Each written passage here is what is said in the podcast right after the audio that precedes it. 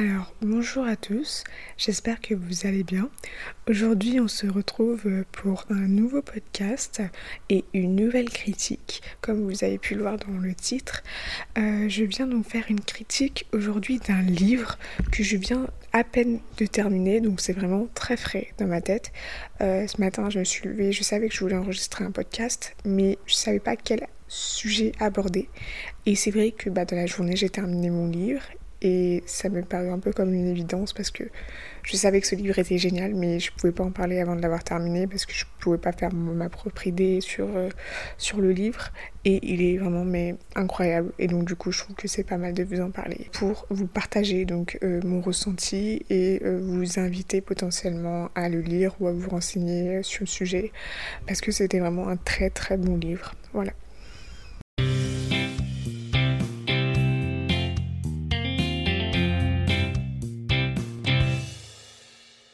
Donc le livre dont je vais vous parler, c'est Tout le bleu du ciel de Melissa d'Acosta. Alors Melissa d'Acosta, c'est une autrice romancière française euh, et Tout le bleu du ciel, donc le roman dont je vais vous parler, est en fait son premier euh, ouvrage qu'elle a publié et euh, c'est je pense aussi celui qui a connu le plus de succès à l'heure d'aujourd'hui. Enfin, moi, de ce que j'en sais, c'est vraiment celui Enfin, j'en ai, beaucoup entendu parler et tout ça. Euh, en fait, euh, Tout le bleu du ciel, c'est une histoire euh, un peu particulière parce qu'elle aborde des thèmes un peu particuliers, un peu originaux. en fait, je sais pas si je vais pouvoir bien faire le synopsis sans trop en dire non plus. En fait, voilà.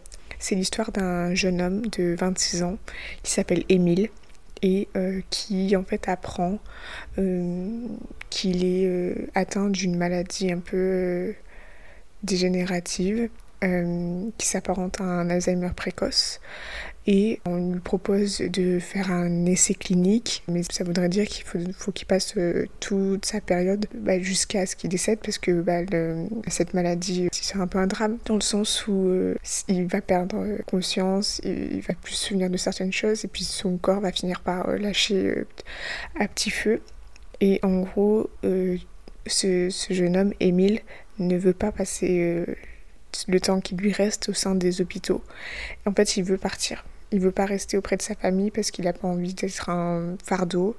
Et du coup, il veut partir. Après, il peut pas partir tout seul parce que bah, forcément, bah, il a bien conscience que là, au début du livre, il est conscient de tout, il est maître de lui-même. Mais c'est vrai qu'au fur et à mesure, il va perdre certaines notions, certaines facultés et il a besoin d'être accompagné.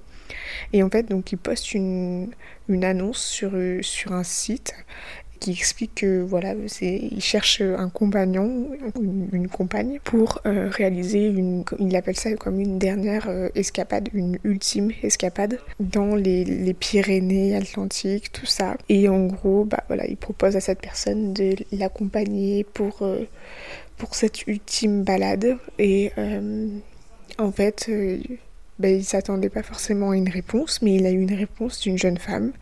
Au début, on ne savait absolument pas qui elle était, ce qu'elle était, pourquoi elle était là, et lui-même ne savait pas.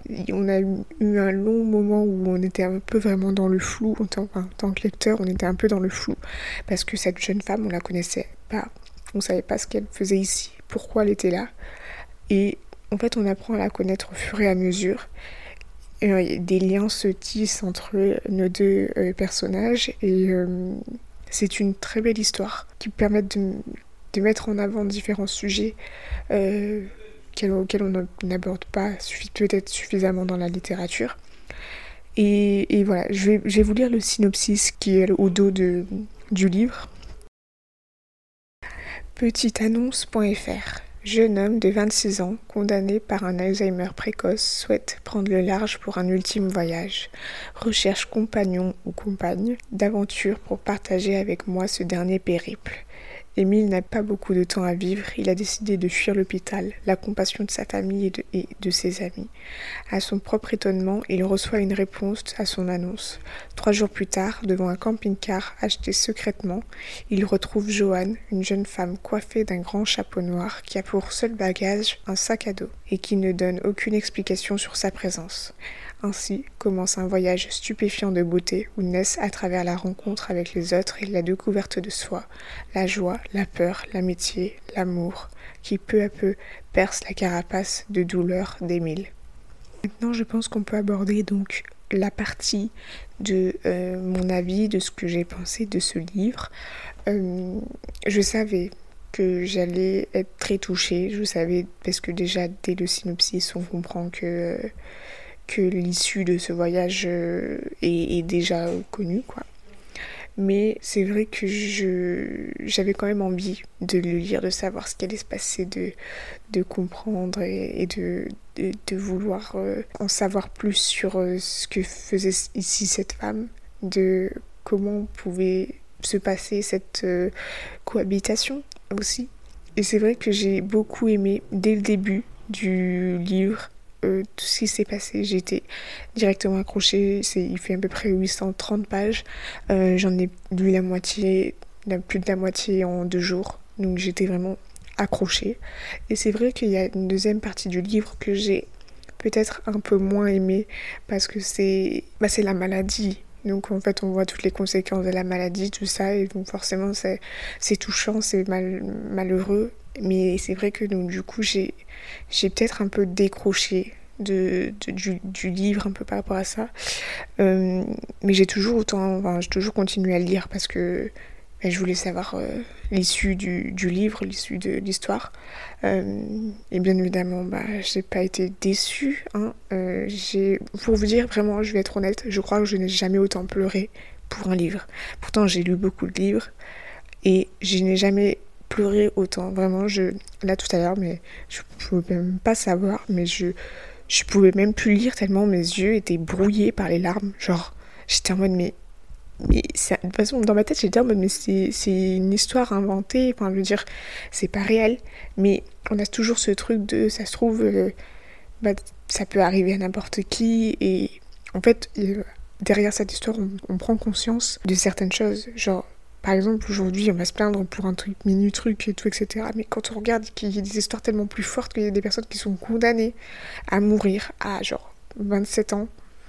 Et nous, on est là pour se plaindre parce que. Euh, je sais pas, mais. en fait, à chaque fois, il faut relativiser. Voilà.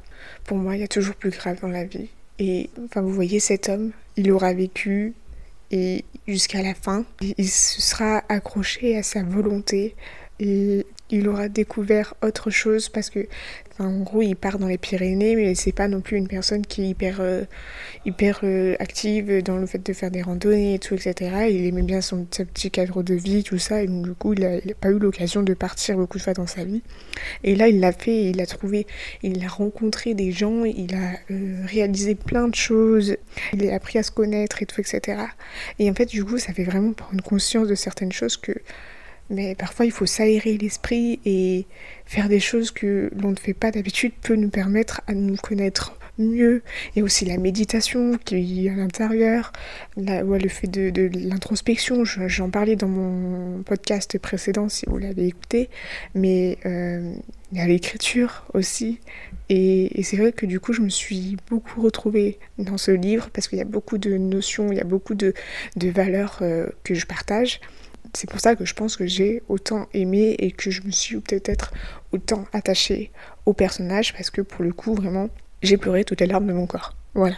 enfin voilà, je pense que pour terminer ce podcast, c'est important de, revenir sur le fait que ce sont des histoires qui sont particulières. Euh, celle de cette jeune femme qui répond à l'annonce, on ne connaît pas son histoire, on la reconnaîtra, connaîtra par la suite.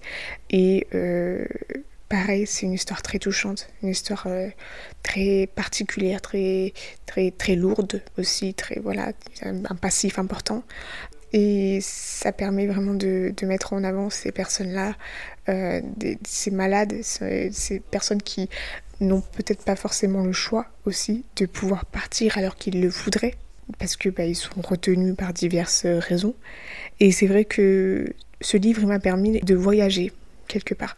Et je sais, j'ai vu une interview donc de l'autrice qui a dit qu'elle avait rencontré des personnes qui, qui voulaient aller euh, bah, du coup dans les Pyrénées-Atlantiques, là où ils sont partis, euh, pour justement découvrir eux aussi euh, tous ces paysages, tous ces villages, tous, ces endroits euh, qui sont propices à la rencontre réelle avec soi-même, à, la redécouverte de soi et tout ça, et tout simplement euh, à la paix intérieure. Voilà.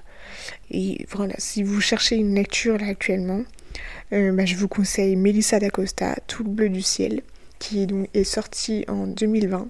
Je pense qu'il peut se trouver assez facilement parce que ça a été un best-seller de Melissa d'Acosta. Je vous conseille et je sais que je pense qu'il peut convenir à beaucoup de personnes. Je pense autant euh, autant à des personnes comme moi, par exemple, euh, vingtaine et tout, etc. Mais je pense aussi à, nos générations euh, antérieures. Enfin, moi, je sais que euh, j'ai la mère d'une amie qui l'a lu et qui l'a bien aimé et, et qui... c'est un beau livre et qui parle à tout le monde. Voilà, c'est une belle histoire qui peut parler à tout le monde. C'est des thèmes qui sont abordés qui peuvent parler à tout le monde.